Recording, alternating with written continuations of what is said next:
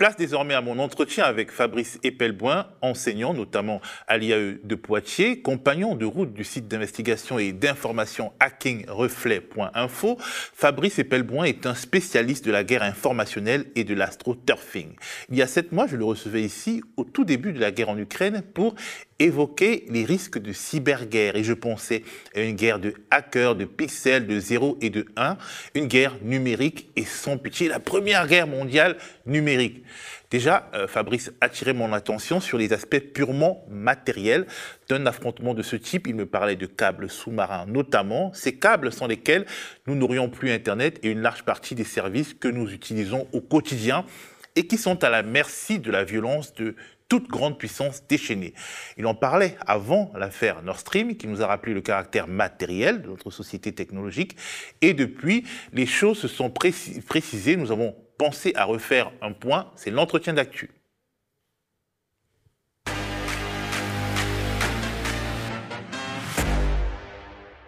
Fabrice, comment tu vas?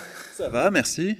Alors, je te propose de commencer par regarder un petit zap qui résume un peu les différents signes annonciateurs de ce qui pourrait devenir demain une guerre des réseaux, une guerre des flux, euh, qui, qui, pourrait être un des aspects d'une guerre hybride déjà présente ou à venir. OK? Ça marche. Allez, on regarde Magneto. En mer Baltique, les investigations se poursuivent pour tenter de déterminer l'origine des explosions qui ont endommagé les gazoducs Nord Stream. Ces images sous-marines tournées à 80 mètres de profondeur font apparaître un trou béant sur le tuyau. Les Occidentaux soupçonnent la Russie d'être derrière ce sabotage qui pourrait avoir été provoqué par des drones sous-marins. À Moscou, le porte-parole du Kremlin dénonce des accusations absurdes et fustige une enquête menée sans la Russie nous n'avons pas la possibilité d'effectuer notre propre enquête sur place. Et surtout, de ce qu'on entend des déclarations faites en Allemagne, en France ou au Danemark, cette enquête est en train d'être arrangée de manière à faire porter la responsabilité à la Russie, ce qui est absurde. La Russie mène sa propre enquête de son côté et accuse les Occidentaux d'être derrière ce sabotage. De nouvelles frappes russes ont visé ce matin des immeubles et des infrastructures essentielles dans plusieurs villes ukrainiennes, dont la capitale, Kiev. Des coupures d'électricité et d'eau affectent notamment les habitants de la rive gauche de la capitale. Ces raids interviennent pour le deuxième jour consécutif. Selon le président ukrainien Volodymyr Zelensky, en une semaine, 30% des centrales électriques du pays ont été détruites, provoquant des pannes massives dans tout le pays. Sur Terre, en Ukraine, les combats font rage. Mais juste au-dessus de nos têtes se trouve peut-être un autre front. L'espace et ses satellites. La Russie menace les Occidentaux. Une tendance extrêmement dangereuse a clairement émergé au cours des événements en Ukraine. Nous parlons des États-Unis et de leurs alliés, qui engagent des satellites dans l'espace, y compris des infrastructures commerciales dans des conflits armés. Ces infrastructures quasi civiles pourraient être une cible légitime de représailles. Alors, Fabrice, je voudrais aborder avec toi une question que tu avais évoquée lors de notre dernier entretien, donc il y a quelques mois, le spectre d'une guerre des réseaux, d'une guerre de sabotage qui serait matérielle, mais aurait des effets ravageurs sur nos flux numériques. Est-ce qu'on y est? Non. Est-ce qu'on y va? Non, non, on n'y est pas. Et honnêtement, pour l'instant, il n'y a rien qui permette de dire qu'il y ait ne serait-ce qu'une escalade. Euh, typiquement, il y a eu une myriade d'incidents en France fibre optique coupée, euh, euh, antenne 5G euh, brûlée, ce genre de choses. Ça, c'est a priori pas les Russes, hein, c'est clairement des activistes qui font des conneries ou des gens qui sont persuadés que les antennes 5G vont lui faire pousser je ne sais quelle maladie. Enfin, il y a, depuis le Covid, une, partie significative de la population française qui vraiment a totalement brillé. Et il y a une réémergence d'un mouvement néoludite hein, qui consiste à accuser la technologie de tous les maux. Alors, il y a beaucoup de choses à reprocher à la technologie, hein, mais euh, clairement, c'est pas l'antenne 5G qui va vous faire pousser des, boutons et une fibre optique encore moins. Et il y a des actes de sabotage. Là, c'est franchement euh, inimaginable que ça soit la Russie. Je peux me tromper, hein, mais de toute façon, c'est pas des actes qui ont des conséquences très lourdes. Ça va interrompre la connectivité Internet pendant une journée ou deux euh, dans une ville de France ou à l'autre bout du monde, parce que les câbles peuvent aller à l'autre bout du monde. Mais ça ne perturbe pas outre mesure l'économie de la planète. Et on, a du mal à imaginer des Russes aller faire des infiltrations pour couper des, des fibres optiques à Aix-en-Provence de façon à faire un effet qui est quasi nul. Donc ça, il s'agit clairement de sabotage, d'activisme, de gens qui de réalité sont locale. partis dans des euh, dans des folies qui les amène à penser qu'en brûlant une antenne 5G, ils vont résoudre quelque chose. Il y a aussi beaucoup d'éoliennes dans ce genre-là qu'on brûlait.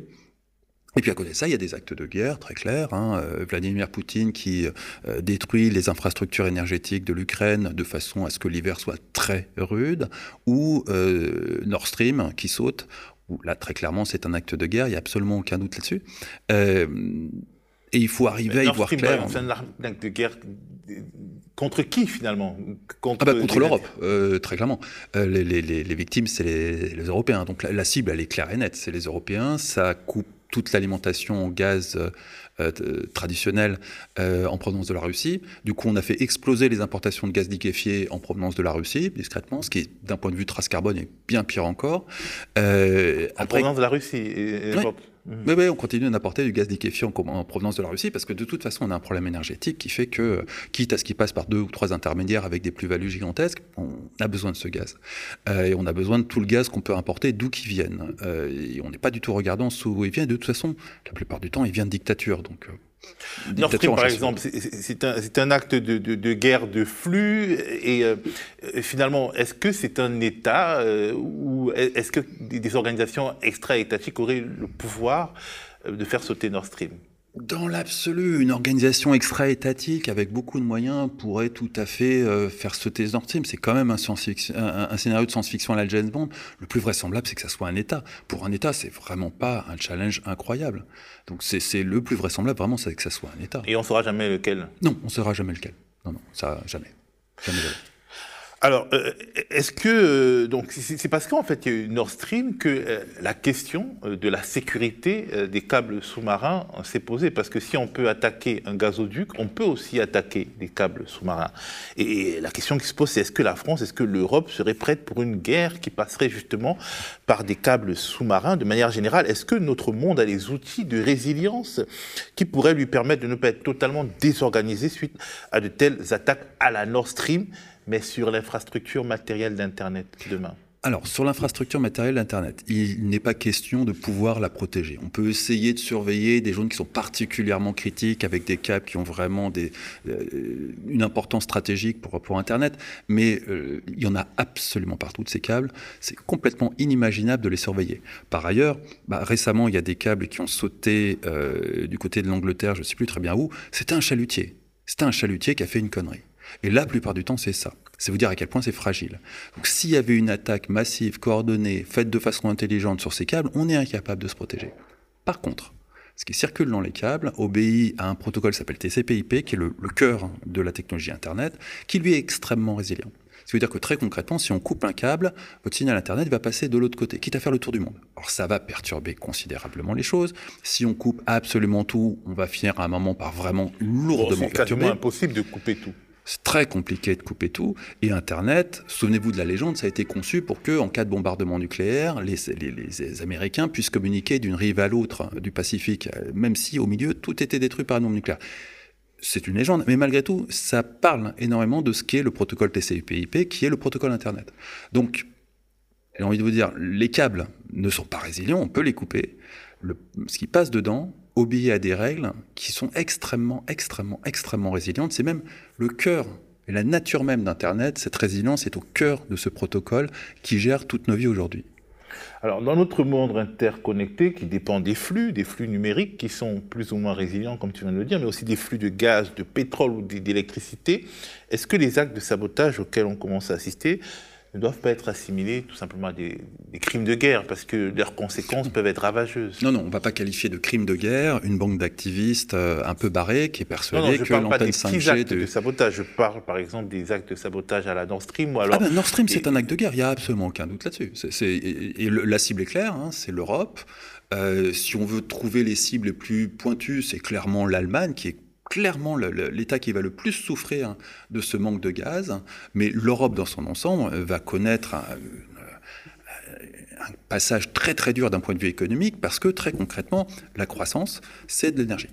Donc si vous n'avez plus d'énergie, il n'y a plus de croissance. Donc on, on va vraisemblablement plonger d'un point de vue économique du fait de cette crise énergétique qui elle-même est liée à la guerre. Ça, c'est malheureusement, c'est ce qui est devant nous dans les cinq ans qui viennent Là-dessus, il va falloir repenser l'Europe, repenser myriade de choses. Évidemment, mettre des cols roulés, se chauffer à 19, mais ça va aller bien, bien, bien au-delà de ça. Euh, concrètement, l'industrie euh, l'industrie allemande, une large partie va disparaître. Euh, dans l'industrie française... ce serait une modification absolument incroyable de notre société. Depuis le XXe siècle, l'Allemagne est la puissance industrielle de l'Europe.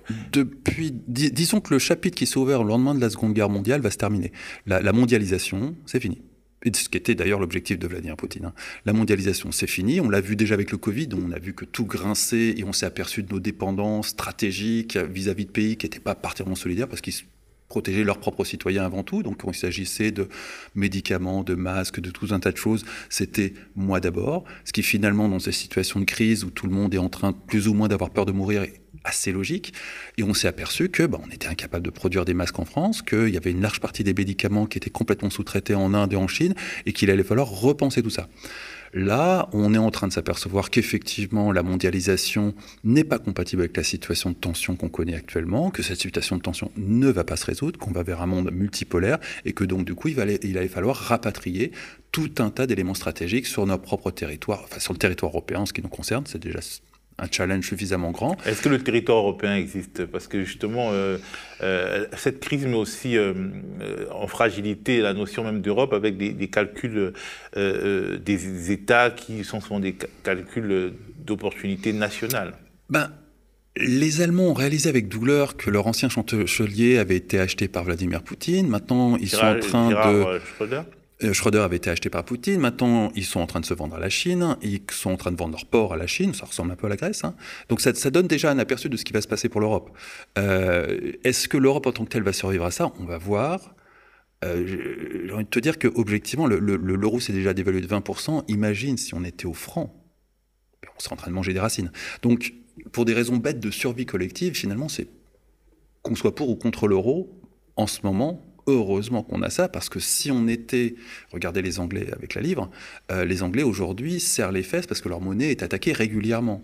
Et ils n'ont pas plus accès au marché financier, ils peuvent plus refinancer leurs dettes, donc ils sont dans des difficultés financières qu'ils avaient évidemment pas anticipées quand ils se sont lancés dans le Brexit, mais qui pourraient leur coûter infiniment plus cher qu'à nous, alors que d'un point de vue approvisionnement énergétique, ils sont quand même beaucoup mieux lotés que nous. Euh, c'est un vrai argument pour que l'Europe survive à ça.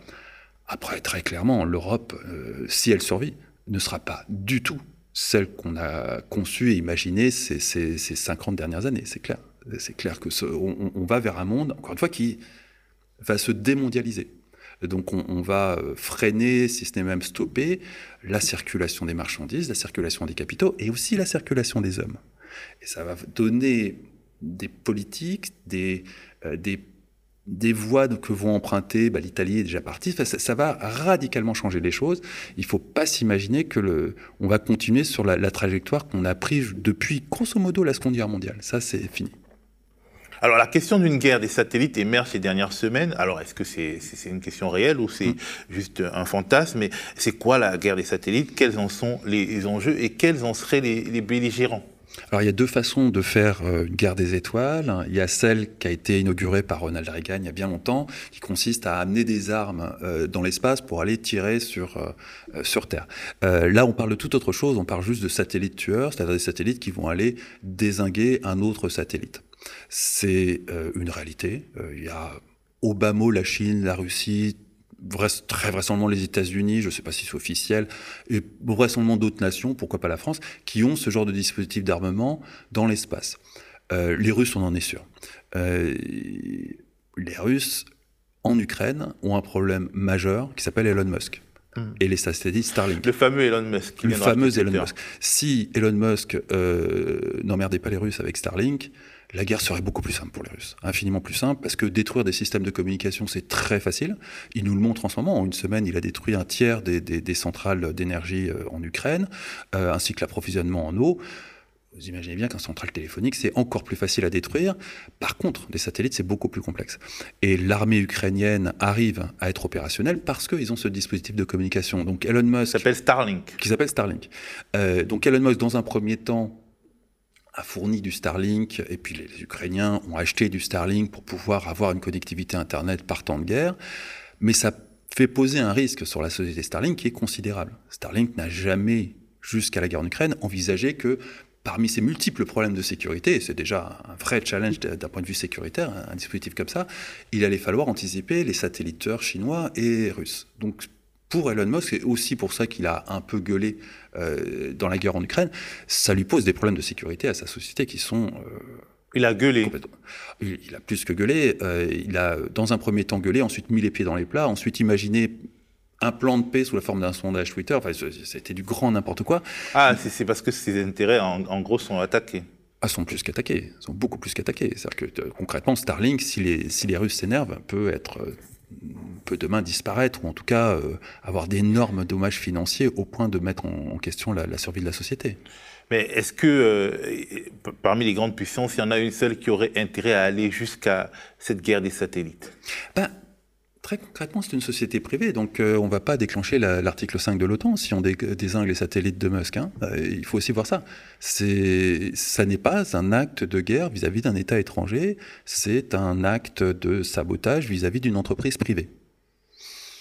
On ne déclenchera pas l'article 5 de l'OTAN à moins de vraiment tordre le cou à la justice internationale, et ça paraît compliqué. Donc oui, il est vraiment... À moins que les États-Unis nationalisent euh, Starlink. Euh, c'est pas, le genre des États-Unis.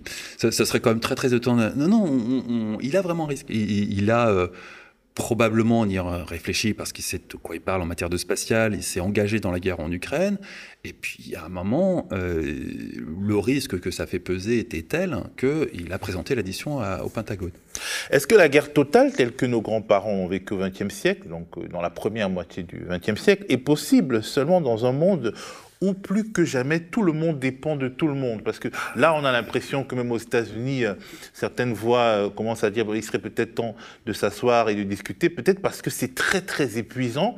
Une guerre, euh, même à bas bruit, comme, parce que la guerre qu'on vit en Ukraine n'est pas une guerre mondiale, mais, mais, mais, peut-être le fait que justement tout soit interconnecté, tout, que tout soit lié, ça fait que le coût de la guerre est trop fort, trop important, et le serait encore plus si ça montait encore. Alors le, le coût de la guerre, on l'a pas encore vu le coup de la guerre, on en reparle dans deux ans, ça sera quelque chose de considérable, absolument considérable. on, va basculer dans une autre économie, on va aborder une phase de récession. Hein. Tous ces grands plans sociaux qui touchent Facebook, Twitter, même si Twitter s'explique par d'autres raisons, et toutes les sociétés de la tech américaine, il est lié à l'anticipation par ces sociétés d'un effondrement du marché de la publicité. Et l'effondrement du marché de la publicité, c'est concrètement, c'est la conséquence première d'une récession. C'est les premiers budgets qu'on coupe dans une société qui connaît des problèmes.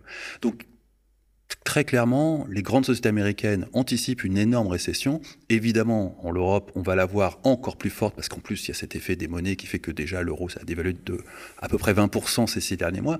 Donc, le coût de la guerre, pour l'instant, on l'a pas vu. On l'a absolument pas vu. On a vu une, inflation qui, certes, nous surprend beaucoup parce que finalement on a oublié ce que c'était que l'inflation, euh, mais ça, ça n'est rien par rapport au véritable coût de la guerre. Euh, pour répondre à ton autre question, non, on ne va pas avoir de guerre mondiale parce qu'on a l'arme nucléaire. Donc l'arme nucléaire règle le problème. Que la dernière guerre mondiale, c'était avant l'arme nucléaire. C'était achevé avec l'arme euh, nucléaire. S'il y a bien une chose que l'arme nucléaire apporte, c'est bien cette possibilité d'impossibilité de la guerre mondiale. Par contre, on n'a pas besoin d'une guerre mondiale pour euh, refaire changer le monde et faire évoluer le monde dans une direction qui n'était pas la sienne. On, va juste passer à un monde multipolaire avec d'un côté un bloc occidental qui se dessine assez clairement. Il suffit de voir les votes à l'ONU de qui sanctionne la Russie, qui ne sanctionne pas la Russie. Très clairement, on va dire qu'il y a un petit milliard d'habitants qui consistent euh, dans le bloc occidental, euh, et les autres sont soit du côté russe, soit pour l'essentiel, non, non, rien à faire. Euh, et quelque part, ils ne veulent pas s'appliquer dans cette guerre. C'est le cas du continent africain, c'est le cas de l'Asie. Ça n'est pas leur guerre. Et ils ne vont pas sanctionner la Russie on a des bouleversements géopolitiques majeurs, notamment en matière d'énergie. Très concrètement, Mohamed Ben Salman et euh, l'Arabie Saoudite et, les Émirats Arabes Unis euh, ont serré la main de Poutine dans une alliance autour de, du pétrole et de l'énergie. Donc des alliés qui étaient encore depuis la Seconde Guerre mondiale totalement liés aux États-Unis ont dit au revoir, c'est terminé, c'est fini. L'étape suivante, ça sera de négocier du pétrole avec autre chose que du dollar, et là, on aura un grand rééquilibrage des monnaies. Je m'égare dans un secteur qui n'est pas le mien, qui est l'économie, mais de toute évidence, on va avoir un grand rééquilibrage des monnaies parce que bah, jusqu'ici, il y avait le, dollar roi et le reste, avec un euro qui s'était imposé comme une monnaie de réserve intéressante. Mais ça, représente deux monnaies. Il y a des centaines de monnaies sur Terre, sans même aborder les crypto-monnaies. Tout ça va se rééquilibrer de façon à profiter à différentes économies respectives. Donc ça correspond aussi à un effondrement de, des économies, notamment européennes, au profit d'autres économies. Et finalement, c'est quelque chose de finalement assez attendu dans la marge du monde. Il n'y a aucune raison que l'essentiel de l'activité économique se concentre sur le continent européen et l'Amérique du Nord. Alors, euh, au-delà de, la question euh, euh, matérielle, est-ce que la guerre matérielle, la guerre informationnelle, la guerre économique, la guerre des flux, est-ce que c'est ça la guerre hybride? Une guerre qui ne va pas jusqu'au bout d'elle-même, mais qui emprunte plusieurs euh, billets, mmh. plusieurs moyens. Si, on prend la, guerre que euh, Vladimir Poutine mène à l'Ukraine, qui est la façon qu'on donne à voir euh, dans les journaux télévisés. Vladimir Poutine est loin d'avoir réussi un coup de maître, il n'a jamais réussi, ne serait-ce qu'arriver dans la banlieue de Kiev. Il s'est fini par se rabattre sur le Donbass et ça a été très très très difficile pour lui, et évidemment la Crimée. Si on la regarde d'un point de vue guerre mondiale, euh, la fameuse armée des trolls russes est présente dans quasiment tous les pays d'Afrique francophone. Euh, ça commence à produire ses effets au Mali, mais tout le reste va suivre. Donc la, fameuse France-Afrique, alors qui là date pas de l'après-guerre, mais des suites de l'après-guerre et de la décolonisation, qui, sont une espèce de deuxième temps de la colonisation à travers une forme de colonisation économique, on va dire, ça, c'est fini dans quelques années, ça. Économique et militaire. Économique et militaire. Tout ça va être remplacé par l'économique chinois et le militaire russe. On le voit hein, très clairement, euh, le groupe Wagner euh, est parfaitement capable de suppléer à quelque chose comme la force Barkhane. Évidemment, c'est plus sale, c'est clair. Euh, évidemment, c'est un coût qui n'est pas le même. Typiquement, le, groupe Wagner, il se nourrit sur la, sur la bête. Hein, il, va les servir en matière de mines, de matières premières, de choses comme ça. Mais très concrètement, si vous voulez faire un coup d'État en Afrique, c'est une excellente opportunité vu que vous pouvez avoir une force armée extrêmement, enfin, extrêmement efficace. Pas forcément d'un point de vue militaire, mais en tout cas violente et euh, largement suffisante pour faire un coup d'État, que vous n'avez pas besoin de payer, vu qu'il suffirait de leur donner une mine d'or ou quelque chose euh, une fois que vous aurez pris le pouvoir. Euh, ça, c'est une proposition dont vont saisir tout ce qui bouge en Afrique et qui a envie de prendre le pouvoir. Donc on, on est sur la fin de la France-Afrique. L'Afrique va vivre une nouvelle période avec la, Chine comme grand financier et, aussi comme euh, fabricant d'infrastructures dont elle a besoin.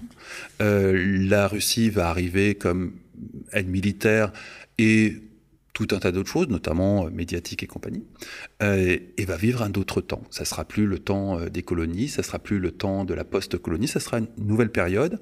Et évidemment, l'Europe en réaction, va évoluer de son côté d'une façon radicalement différente. C'est très difficile à anticiper, mais très clairement, la période qu'on a vécue depuis l'après-guerre est derrière nous. On va rentrer dans quelque chose de tout à fait nouveau.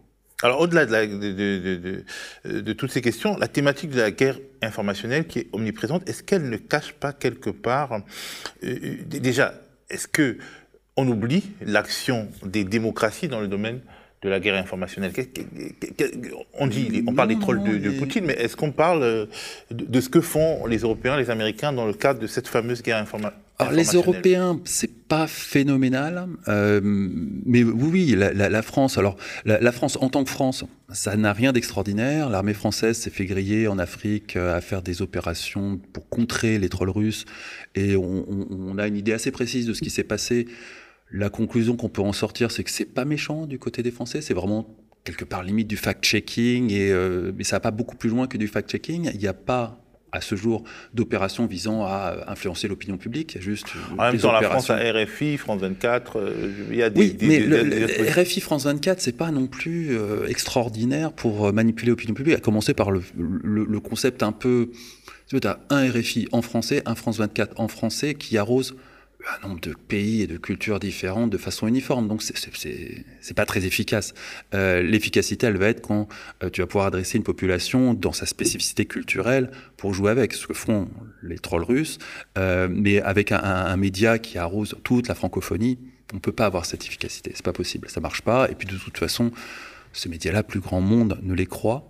même si France 24, par ailleurs, a un média de qualité, euh, ils souffrent de, de, la perte totale de confiance envers le journalisme, qu'on voit aussi bien en Afrique qu'en France. Donc c'est, c'est pas des médias, euh, c'est, pas la panacée universelle pour manipuler l'opinion publique, les médias. Cas, Emmanuel Macron voudrait que ce soit ainsi. Est-ce que parler de guerre informationnelle, c'est pas aussi une manière de dépolitiser les, les lignes de fracture politique qui parcourent les opinions mondiales, les vrais problèmes? Parce qu'effectivement, il y a une sorte de euh, d'amertume, euh, voire des détestations vis-à-vis de l'Occident qui s'expriment euh, à travers le moment historique que nous vivons. Est-ce que finalement, il n'y a pas un problème politique qu'il faut adresser Ah mais il y a un problème majeur. La détestation de l'Occident, c'est pas limité à l'Afrique, loin de là. C'est aussi sur le territoire français, sur le territoire occidental. donc là-dessus, oui, il y a une fracture. Comment est-ce qu'elle va évoluer? Très compliqué à anticiper. Hein. Si, vous allez interroger typiquement des, des, des personnalités d'extrême droite, de plus en plus, la, thématique de la guerre civile revient. Euh, J'ai pas la moindre idée de comment ça a évolué, mais je vois pas ça évoluer de façon calme et sereine. On, on, a de toute façon, dans tous les bords politiques, une agressivité qui, qui a très très largement dépassé les bornes. Et c'est tous les bords sont comme ça, y compris des centristes qui euh, hier encore étaient considérés comme des mous, sont aujourd'hui dans l'agressivité et c'est de plus en plus. On, commence à voir arriver en France de façon de plus en plus courante des gens qui se font justice eux-mêmes. Et ils se font justice eux-mêmes parce qu'effectivement la justice, comme tous les services publics, a fait faillite. Hein. Donc euh, quelque part, si euh, on parlait tout à l'heure de, l'émission d'Anouna, il a été, il a lui-même dépassé les bornes en, adoubant quelqu'un qui se faisait justice lui-même, mais ça c'est une thématique de société qui serait bon de ne pas balayer euh, de façon méprisante euh, à travers ce qu'a qu fait Hanouna. C'est un vrai problème, euh, c'est de plus en plus courant. Et c'est aussi le constat d'une faillite d'un service public qui est fondamental, vu que c'est un des socles de la démocratie.